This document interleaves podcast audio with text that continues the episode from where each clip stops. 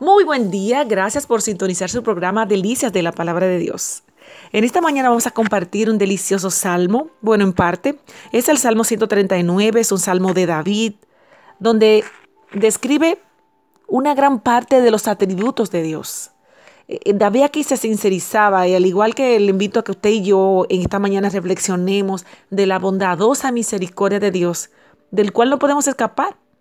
No podemos huir de su presencia. Eh, él conoce nuestros pensamientos. Desde antes que nos formásemos ya Él mm, había hecho planes para nosotros. No le somos ajenos a Él. Le pertenecemos, le importamos. No olvide que usted es parte de esa misericordia que Dios ha tenido para esta humanidad. Dice así, oh Jehová, tú me has examinado y conocido. Tú has conocido mi sentarme y mi levantarme. Has entendido desde lejos mis pensamientos, has escudriñado mi andar y mi reposo, y todos mis caminos te son conocidos, pues aún no está la palabra en mi lengua. Y he aquí, oh, oh Jehová, tú lo sabes. Lo sabes toda. Detrás y delante me rodeaste, y sobre mí pusiste tu mano.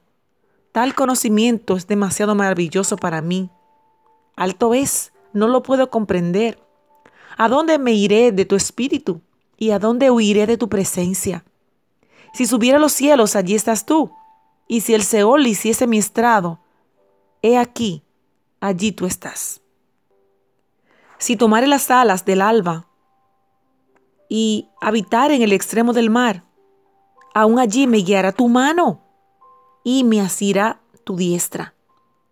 Si dijeres ciertamente las tinieblas me cubrirán, aún la noche resplandecerá alrededor de mí, aún las tinieblas lo encubren.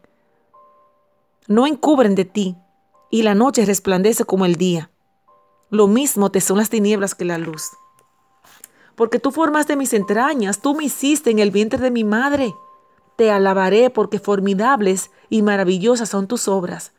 Estoy maravillado y mi alma lo sabe muy bien. No fue cubierto de ti mi cuerpo, bien que en lo oculto fui formado y entretejido en lo más profundo de la tierra. Mi embrión vieron tus ojos y en tu libro estaban escritas todas estas cosas. Más adelante podemos ver en el 18 que dice, despierto y aún estoy contigo. El 23, examíname, oh Dios, y conoce mi corazón. Pruébame y conoce mis pensamientos y ve si hay en mí camino de perversidad y guíame en el camino eterno.